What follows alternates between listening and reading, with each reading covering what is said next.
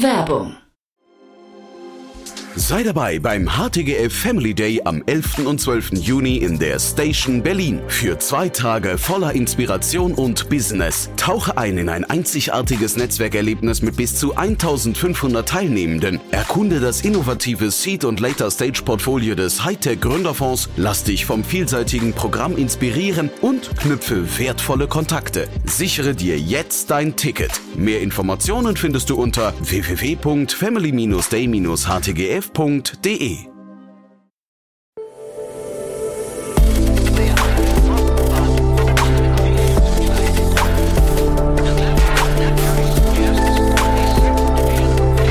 Startup Insider Daily. Investments und Exits. Herzlich willkommen zu Startup Insider Daily. Mein Name ist Jan Thomas und das hier ist unser Format Investments und Exits. Ihr wisst, wir begrüßen hier jeden Morgen die wichtigsten Investorinnen und Investoren und sprechen über Finanzierungsrunden, über Exits, ja und über alles, was wichtig ist oder wichtig wird aus Sicht der Investorinnen und Investoren. Heute zu Gast ist Enrico Melles und äh, ja, wir haben nicht über eine konkrete Finanzierungsrunde gesprochen, beziehungsweise nur am Rande. Wir haben das zum Anlass genommen, um einen Deep Dive zu machen. Ihr kennt ja Enrico mittlerweile, der ist ja jemand, der sich wirklich sehr gerne reinfräst in bestimmte Themen und das haben wir heute auch gemacht in ein Thema, das ich so nicht auf dem Schirm hatte beziehungsweise nicht auf dem Schirm hatte, dass da quasi schon die dritte Welle anrollt. Enrico hat das gesehen und wir haben darüber im Detail gesprochen. Alles weitere jetzt von ihm. Hier, wie gesagt, Enrico Mellis von Lakestar. Startup Insider Daily. Investments und Exits. Cool, ja, ich freue mich. Enrico Mendes ist wieder hier von Lexter. Hi Enrico. Hi Jan, freut mich wieder da zu sein. Tolles Versprechen und äh, ja, cooles, cooles Thema irgendwie. Ich glaube, wir sprechen gleich ein bisschen allgemeiner, aber ähm, ich würde sagen, wir fangen an mit ein paar Sätzen zu euch, oder? Genau. Ähm, Lexter, wir sind ein Multistage-Fund mit Sitz in Berlin, London und Zürich. Wir investieren als Generalist in verschiedenste Themen von Deep Tech wie ESA Aerospace und Aleph Alpha bis hin zu Vertical Software sowie, sowie den Sender zum Beispiel. Aber wir haben auch viele andere Companies äh, unterstützt, die man so kennt. Revolut ist eine, Spotify ist eine andere. Und genau, wir machen das eben auch über verschiedene Stages, also von Early, as Early as Seed bis hin zu Series BC, die onwards. Und äh, wir hatten es gerade schon so ein bisschen im Vorgespräch. Es ist so ein bisschen Sommerlochstimmung gerade, ne? Logischerweise ist, glaube ich, auch normal generell, ne? Aber ähm, du hast ein Thema gesehen, äh, wo du gesagt hast, da da entsteht eigentlich so ein, da kann man so ein größeres Bild auch zeichnen, ne? Ja, genau. Ich hatte gesehen, eine Company aus den USA, äh, Contract Network, haben acht Millionen Seed eingesammelt. Ähm, das ist eine Legal Tech Company. Das ist so ein bisschen, ich glaube, ab, abseits vom Fokus, äh, was uns betrifft, weil Seed-Runden in den USA, glaube ich, covern wir jetzt hier eher seltener. Das mhm. ist auch nicht so der Fokus unserer Hörer. Der Grund, warum ich das aber rausgepickt habe, ist, weil ich, äh, weil es ein interessantes Thema ist, nämlich, ja, ich nenne es die dritte Welle, aber es ist eigentlich jetzt so eine neue Welle an Legal Tech Companies, die kommt und ich glaube, das ist befeuert durch den äh, Generative AI nennen wir es mal Generative AI Hype. Ja, das ist auch das ist auch technologische Entwicklung und so weiter natürlich. Äh, da kommen wir gleich noch zu. Aber ähm, ich glaube, jetzt ist auch ein sehr sehr interessanter Moment, weil ich, es gibt verschiedene Schwierigkeiten, aber besonders eben auf der für B2B Legal Techs ist natürlich jetzt auch so ein bisschen die Kundenseite einfach aufgewacht, was da passiert mhm. technologisch. Und ich glaube, deswegen sind jetzt auch viele gute Teams an der Arbeit und werkeln da an spannenden Themen. Aber äh, da können wir jetzt mal High Level einsteigen. Können wir gerne machen, aber lass uns vielleicht einmal äh, kurz mal frame, was heißt denn für dich eigentlich Legal Tech? Also von wo bis wo geht da der Markt? Das ist eine interessante Frage. Also ähm, Legal Tech ist alles, was in irgendeiner Form Lawyer-Jobs sozusagen digitalisiert. Ne? Es gibt in der, äh, vielleicht macht es sogar Sinn, über diese Wellen zu sprechen, weil ich glaube, dabei wird einem auch so ein bisschen klar, mhm. worüber wir reden. Ne? Die erste Welle, das war so, ich würde sagen, das erste Jahrzehnt dieses, dieses Jahrtausends, ne? also so von ähm, 2000 bis 2010 circa rum, da kamen so die ersten Marketplaces und SaaS-Modelle auf. Ne? Also die ersten Digitalisierungsschritte. DocuSign ist mal ein super Beispiel. Mhm. Ne? Das ist so das erste Prozesstool, mit dem eben auch Legal Contracting und, und äh, sozusagen und Unterschriftsprozesse ähm, abgemanagt werden konnten. Aber es gibt eben halt natürlich auch sozusagen äh, so Discovery-Themen. Ne? Also sowohl Discovery, was auch was die Anwälte angeht. Ne? Also da gab es dann auch so Themen. In Deutschland kam das ein bisschen später, aber so Advocado und so sind so, so Themen, wie finde ich ja, überhaupt ja. einen Lawyer? Ne? Das, ja. Ist der, das ist der Punkt eins. Und dann gibt's sowas, das, das ein bisschen sozusagen B2B-lastiger.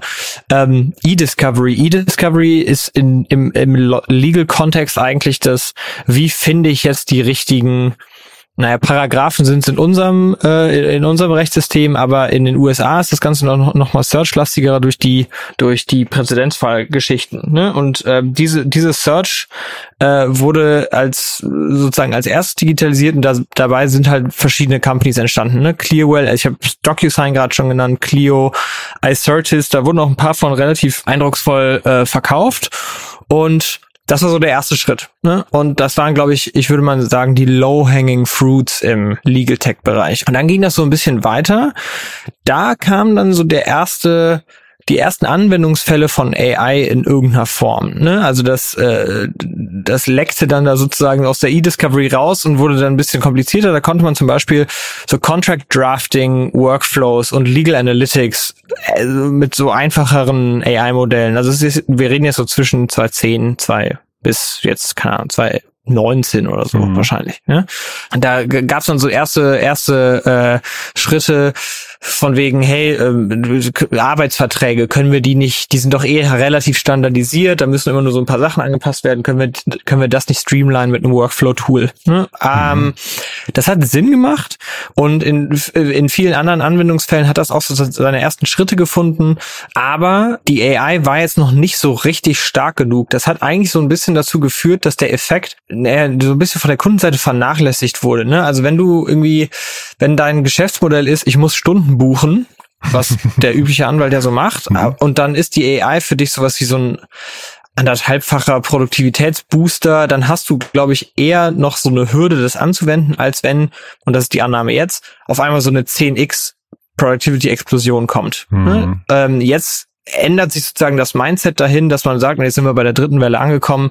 Naja, ich kann ja einfach meine die die Anzahl der Fälle, die ich bearbeite, ne, die Anzahl der Klienten, die ich bearbeite, ähm, die die die Produktivität pro Fall extrem verbessern und dementsprechend einfach als Firma, also als als Law Firm extrem wachsen, wenn ich diese Themen anwende oder halt eben auch als ähm, Legal Counsel Department von einem großen Corporate kann ich einfach auch schneller arbeiten. Ich glaube, auch bei PwC, Ernst Young und so sind das riesige Themen und ähm, große Produktivitätssteigerungen, die da äh, mit einherfallen und sozusagen die Überlegung mehr und mehr geht halt Richtung Plattform, weil man sagt, ich kann jetzt nicht nur Einzelfälle Standardi äh, äh, oder sozusagen mit AI bearbeiten, sondern die AI ist eigentlich relativ schlau. Ne? Die kann relativ schnell mir Suggestions geben, was ich hier machen könnte, was wozu das relaten könnte, warum hier vielleicht ein Fehler in einem Vertragswerk entstanden ist, äh, auf den ich nochmal einge eingehen muss.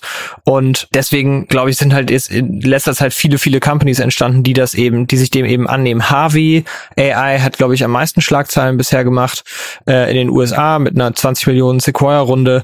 Und da kommen wir auch gleich nochmal zu, warum das, was die, was die machen, warum das so spannend ist.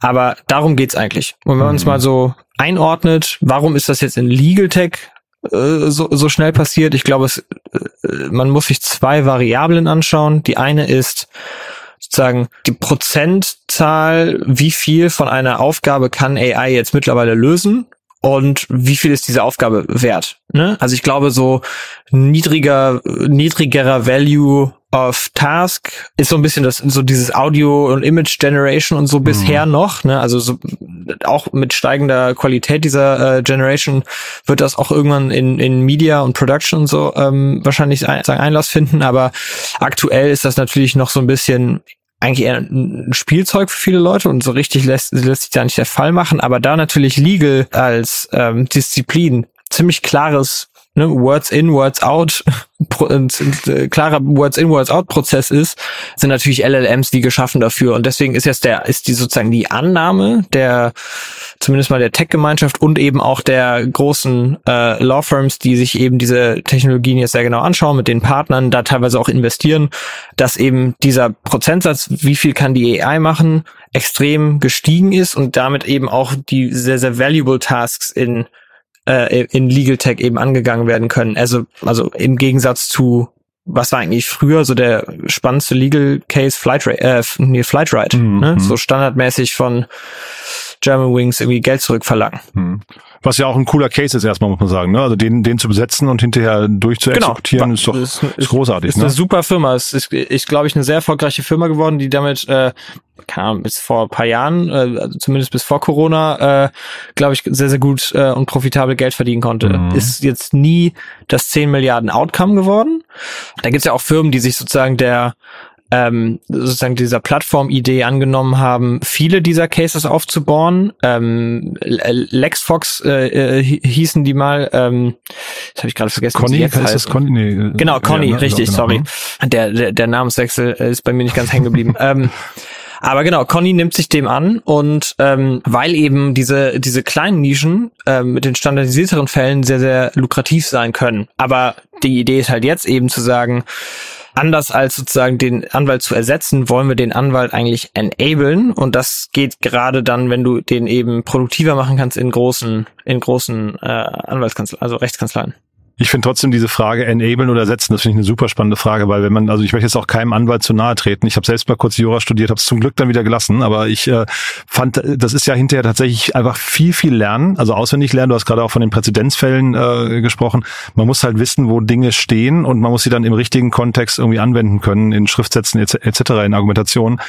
Und ich frage mich gerade, was davon soll eigentlich AI hinterher nicht besser können? Da, das ist so ein bisschen die Frage. Ich glaube, gerade ähm, man muss wahrscheinlich die Arbeit etwas einordnen. Ne? Dieses auswendig lernen und ähm, relativ stupide Aufgaben, die gibt's in jedem Job, die gibt's auch im Mhm. VC. Ne? Also was ich da teilweise äh, irgendwie von links nach rechts irgendwelche Zahlen äh, reinhacke Mhm. und ähm, oder irgendwelche Excel-Sachen neu formatiere, wo man sich eigentlich denkt, ein gut trainierter Schimpanse kann das wahrscheinlich, warum mache ich das? Aber ähm, das gibt's glaube ich, in jedem Job und da ist natürlich wahrscheinlich AI der erste Angriffspunkt, um eben mehr Zeit auf das, was ich jetzt mal so intuitiv oder Erfahrungsarbeit Mhm. nennen würde. Ne? Also ein sehr, sehr guter Anwalt, der schaut sich irgendwas an und hat sofort Ne, da, da arbeitet im Hintergrund im Kopf auf einmal eine, äh, irgendwie die Erfahrung von zehn, von zehn Jahren Arbeit oder 20, 30 Jahren Mhm. Arbeit und äh, Strategien entfalten sich und so weiter. Also diese kreative Arbeit,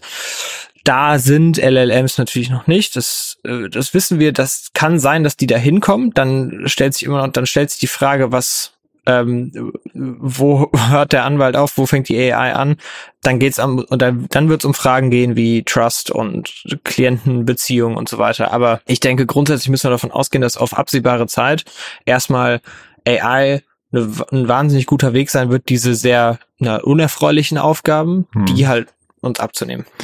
Dieses mit den, dieser strategische Ebene ist natürlich auch einer, die, sagen wir, das ist jetzt wirklich der, der High-Level-Bereich, ne? Aber äh, ich hatte mit Olaf Jacobi, ich komme jetzt nur gerade nicht auf das Unternehmen, wie die hießen, aber wir haben mal über ein Startup hier aus Berlin gesprochen, das äh, äh, Antworten gegeben hat, also quasi perfekte Antworten geschrieben hat auf Briefe, die äh, Menschen, die der deutschen Sprache nicht so richtig mächtig sind, äh, von Behörden und sowas bekommen. Und das ist ja auf so einer Sehr Ebene, spannend. ja, sehr spannend, äh, so ein bisschen ähnlich vielleicht wie, wie dann Flightride oder so von der Logik her, aber ich glaube, in solchen Ebenen, da ist ja auch ein Anwalt eigentlich nicht gefordert, ja, hinterher, wenn du, wenn du auf so einer Ebene Mhm, genau. äh, tangierst, äh, agierst, dann musst du ja eigentlich wirklich nur wissen, aha, worum geht's hier? Und jetzt habe ich irgendwie, keine Ahnung, immer die, das Register von 17 äh, Präzedenzfällen oder Paragraphen, die ich dann irgendwie antworte, ne? Ja, also äh, richtig. Ich äh, versuche mir nicht anzumaßen, das, am, äh, das, das besser zu verstehen als die Leute, die das machen. Ich kenne den Job zu schlecht. Ja, bei, ja, bei, Dito, bei Jura ja. Hm. rollen sich mir wirklich die Fußnägel, äh, Fußnägel hoch. Da, da kannst du mich mit jagen. Ja. Kann ich Aber. Ja. ähm, also ich, ich denke dennoch gilt sozusagen das Dogma wahrscheinlich erstmal für eine längere Zeit Enablement, weil eben auch diese äh, die, in den Nuancen dann doch noch viel steckt ne? und die Kreativität dann doch noch wichtig ist und sozusagen die der viele dieser Daten, äh, ich glaube, das ist ein interessanter Punkt, viele der Daten, um diese Entscheidung richtig treffen zu können, auch einfach noch fehlen. Ne? Ich Mhm. glaube, da, da kommen wir vielleicht zu dem Punkt, ne? ähm, äh, mal rausgezoomt aus Law. Grundsätzlich kann man sich Generative AI als ähm, Stack, sagt man so schön, ähm, aber einfach so- sozusagen als, als gesta so gestapelte Layer vorstellen. Ne? Ganz unten liegen so die General AI Models, dann Specific AI Models, dann vielleicht sogar Hyperlocal, ne? also sozusagen auf proprietären Daten trainierte Modelle. Mhm. Dann kommen da drauf sitzen sozusagen ja, API-Layer oder äh, sogar äh, Operating Systems, ne, in mhm. welcher Form jetzt auch immer sozusagen die Komplexität verschiedener Modelle zusammengestöpselt werden muss. Und dann da drauf sitzen dann Applikationen. Also wie kommt dann der Kunde damit in, äh, in Kontakt?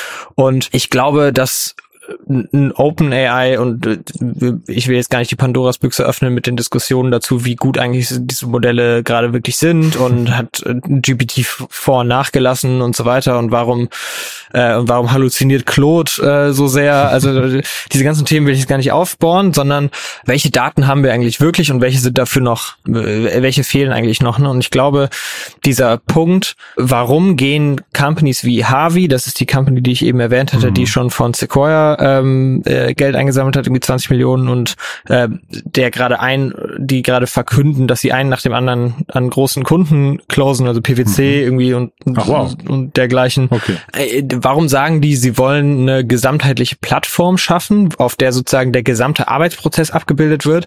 Naja, weil ich glaube, nur dann wirst du auch das Datenset bauen können, bei dem sozusagen dieses nötige Feedback für die AI überhaupt gebildet wird. Ne? Du musst ja sozusagen auch das Ganze drumherum erklären können. Jetzt mal auf meinen Job um, umgemünzt, wenn ich jetzt einfach nur mehr anschaue, welche, welche äh, Companies haben ähm, hatte ich im Funnel und in welche habe ich investiert und was, was kann ich daraus für Schlüsse ziehen für die Zukunft, dann fehlt natürlich wahnsinnig viel Information. Zum Beispiel gab es dann mhm. irgendwelche Fälle, wo offline sozusagen ohne Datensammlung dann besprochen wurde, dass man das aus folgendem Grund nicht machen möchte oder dass man das aus folgendem Grund machen möchte, dann hat man aber vielleicht den, den Deal gegen den, äh, gegen den Competitor verloren. Also alle diese Datenpunkte von wegen, was passiert sozusagen abseits des Vertragswerks, um zurück mhm. zum juristischen Fall zu kommen, was passiert eigentlich abseits von diesem Vertragswerk an Entscheidungsfindung und Diskussion und Abstimmung, ne? Das muss man auch irgendwie sammeln. Und daher kommt der, glaube ich, der Anspruch, das auf Plattformebene zu machen und mhm. auch immer gesamtheitlich mit Firmen zu partnern. Also Harvey machen das deutlich, dass sie sagen, sie wollen nicht irgendwelche einzelnen Teams oder sowas, sondern wenn sie partnern, dann partnern sie mit der ganzen Firma und versuchen dann möglichst viele dieser Prozesse auf diese Plattform zu ziehen, weil du sonst, glaube ich, nicht ausreichend gute Datengrundlage hast, um tatsächlich, und jetzt sind wir bei deinem Punkt wieder, den Anwalt so richtig zu enablen. Mhm. Ich glaube, sonst fehlt da einfach noch zu viel an Kontextdaten. Mhm.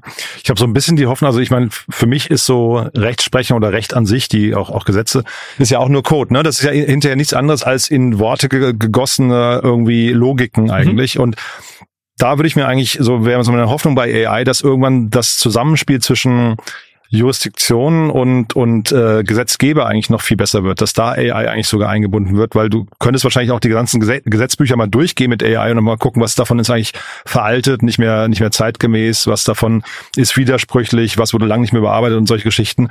Und diese Brücke zu bauen, das fände ich halt super spannend. Das wird wahrscheinlich jetzt irgendwie, ähm, was ich den gedanklichen Rahmen jetzt auch sprengen und ist wahrscheinlich auch kein, kein äh, Case für ein, für ein äh, Startup hinterher.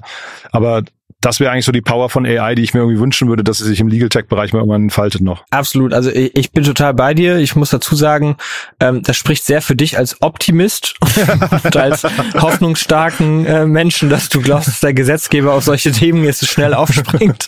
Aber ähm, gehen wir mal davon aus, dass irgendwann, wie du, also wie du richtig sagst, die, die Codification of Law hat ja schon stattgefunden. Ne? Mhm. Also schon jetzt vor dem ganzen AI-Hype gab es Companies wie LegalOS oder so, die verstanden hatten, dass das eigentlich Codegebilde sind und dass man die deswegen in eine Plattform gießen kann und dementsprechend einfacher handhaben kann. Hm. Seid ihr, ich hatte jetzt gar nicht geguckt bei euch, seid ihr investiert in irgendein Legal Tech Unternehmen? Ja, also wir sind, äh, ist immer eine Frage, wie man was definiert. Wir sind äh, investiert in Eigentechnologies. Eigentechnologies ist eigentlich sozusagen Data Extraction, ne, aber die machen das hauptsächlich in Financial Services, Insurance und naja, dann auch eben vielen anderen Industrien, aber am Ende ist das zu einem großen Teil auch Legal Services und dabei eben ähm, Automatisierung von Data Extraction aus Verträgen. Ne? Zum Beispiel, äh, was kann man da machen?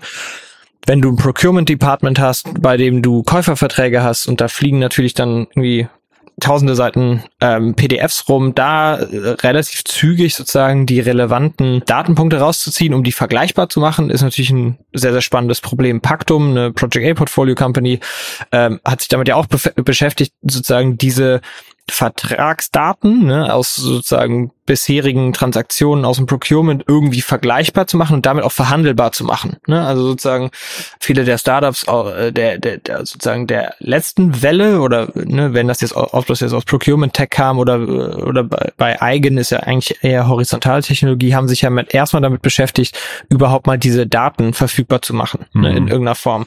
Das ist auch ein Problem, an dem weiterhin natürlich die Companies knabbern werden, weil ähm, ich glaube, ich, ich, weiß es nicht, ja, falls ich will jetzt bloß nicht, dass jemand schreit, das stimmt gar nicht, was der Enrico da erzählt. Ähm, aber ich, mein, meine Vermutung ist, dass die äh, Qualität der äh, juristischen Daten innerhalb von einem generalistischen AI-Modell natürlich noch nicht ausreichen, um diese Aufgaben zumindest mal ausreichend gut zu erfüllen. Mhm. Und dementsprechend werden auch die äh, Companies, die ja jetzt noch dran werkeln, immer noch auf dem Schritt, mit dem Schritt beschäftigt sein, wie kommen wir an diese Daten? Weil dann ist der Schritt, mit denen zu arbeiten, dadurch, dass die Technologie sich so schnell bewegt hat, eigentlich der einfachere. Ja, stimmt eigentlich, ja.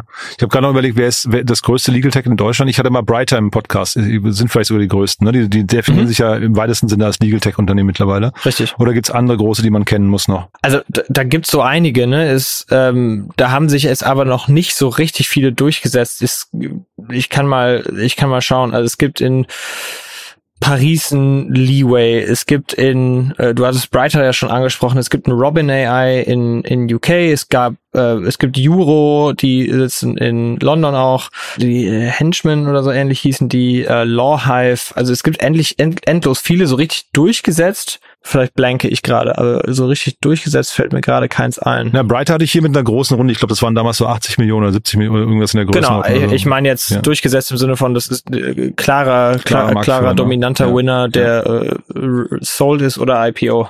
Und das finde ich, äh, weil du ja eingangs gesagt hast, DocuSign war so die erste Welle, wenn ich es richtig verstanden habe. Ne?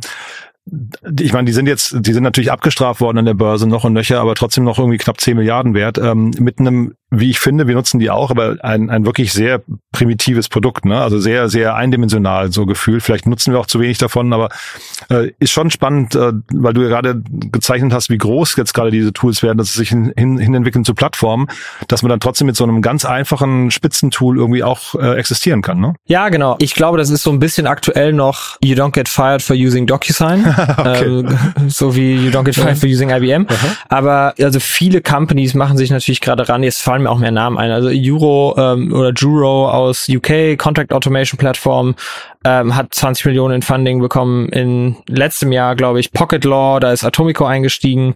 In Schweden äh, haben für Inhouse-Lawyer auch so eine Plattform gebaut. Äh, es, es gab auch mal Companies, die äh, gibt glaube ich, nicht mehr, Fairwill und so, die sich sozusagen auf bestimmte Consumer Cases sozusagen äh, spezialisiert haben und auch schon, ich glaube, irgendwie sowas wie 20 Millionen gesammelt hatten. Also auf der, in der Größenordnung gab es schon ein paar. Mhm. Und ich glaube, jetzt wird es halt sehr, sehr spannend, wer von denen das Momentum der im Markt jetzt mitnehmen kann und sozusagen auch in der Adoption bei den Kunden so, so starken Eindruck machen kann, dass das sozusagen sich jetzt weiter beschleunigt. Super. Also würde ich sagen, wir bleiben da dran. Das war jetzt ein, ein super spannender Exkurs, finde ich. Also können wir eigentlich fast sagen, danke Sommerloch, ne? dass es keine großen Runden gab, über die wir sprechen konnten und dann das zum Anlass genommen haben, finde ich super spannend. Äh, wir bleiben dran. Darf sich jemand, der im Legal Tech, äh, im Legal Tech unterwegs ist, bei euch melden oder ist das ein Thema, wo du sagst, erst nochmal abwarten? Nee, ne? Doch, sehr gerne. Ja. Ganz spezifisch auch bei mir. Ich kümmere mich bei uns um ein Bucket sozusagen, was wir Vertical Software nennen, also sprich Software äh, Applications für einen bestimmten Industriebereich oder eine bis, äh, bestimmte Business Function und gerade Legal Tech schauen wir uns natürlich an. Super. Enrico hat großen Spaß gemacht. Ganz lieben Dank und bis zum ja, nächsten Mal. Bis zum nächsten Mal. Vielen Dank, Jan. Cool. Ciao. Ciao. Startup Insider Daily, Investments und Exits. Der tägliche Dialog mit Experten aus der VC-Szene. Ja, das war Enrico Mellis von Lakestar und das war Investments und Exits für heute. Und das war vor allem ein Deep Dive par excellence in das Segment Legal Tech Super spannend fand ich. Müssen wir eigentlich viel öfters machen, hier solche Deep Dives zu bestimmten Themen. Ihr wisst ja wahrscheinlich Lukas Leitner von Lakestar, mit dem habe ich hier sogar sechs Folgen am Stück Deep Dive gemacht in das Thema Space Tech. Äh, müsst ihr euch auch unbedingt mal anhören, also quasi der Kollege von Enrico. Aber ich fand das heute auch super cool, muss ich sagen. Mal so eine Bestandsaufnahme, Status Quo zum Thema Legal Tech. Ist ja wirklich eine spannende Branche. Ähm, ihr habt es gerade gehört, ich bin froh, dass ich nicht im Jura-Bereich hängen geblieben bin äh, und stattdessen das machen darf, was ich hier jeden Tag tue. Aber ich freue mich für alle Anwälte und Anwältinnen, äh, dass sie ja hoffentlich enabled werden, dass sie sich auf die äh, spaßigeren Dinge konzentrieren können bei der Arbeit. Solange sie nicht ersetzt werden, ist AI, glaube ich, da wirklich extrem cool, extrem hilfreich. Wir bleiben dran. Wir schauen auch vielleicht mal, ich frage mal bei Brighter, wie da der Stand der Dinge ist. Die haben ja vor zwei Jahren Geld eingesammelt. Damals waren sie hier zu Gast und mal einfach mal fragen. Vielleicht gibt's da ein Update, über das man mal sprechen kann. Äh, vielleicht auch vor dem Kontext dieses Gesprächs. Fragen wir einfach mal an und wenn sich die Möglichkeit ergibt, dann äh, spreche ich mit Michael nochmal. Ja, das war's von unserer Seite aus. Ich hoffe, es hat euch Spaß gemacht. Dann, wie gesagt, gerne weiterempfehlen. Vielleicht kennt ihr jemanden, der oder die hier reinhören sollten. Und ansonsten, wie immer, der ganz kurze Hinweis auf unsere Plattform. Ihr wisst, wir bauen das größte Verzeichnis auf für die deutsche Startup-Szene. Wir wollen dort alle Startups, die man kennen sollte, versammeln, wollen sie kartografieren, wollen ein Verzeichnis bauen, das durchsuchbar ist, wo man alle Gründerinnen und Gründer, alle Business Angels, alle Investoren, alle Podcasts der Startups, alle Events, auf denen die Startups sprechen, ganz, ganz viele Nachrichten, dazu ein großes Jobboard und noch viel mehr findet und nutzen kann. Das ist ein großartiges Projekt. Dafür suchen wir auch noch Mitarbeiterinnen und Mitarbeiter, vor allem im Sales-Bereich und im Content-Bereich. Das heißt, wenn das spannend für euch sein sollte, meldet euch gerne. Wir gehen gerne mit euch in den Austausch und natürlich gilt auch an dieser Stelle gerne weiterempfehlen an Menschen, zu denen es passen könnte. So, das war's jetzt wirklich. Euch einen tollen Tag, einen guten Start in die Woche und wir hören uns vielleicht nachher nochmal wieder und falls nicht nachher, hoffentlich spätestens morgen, genau an dieser Stelle. Bis dahin, alles Gute. Ciao, ciao.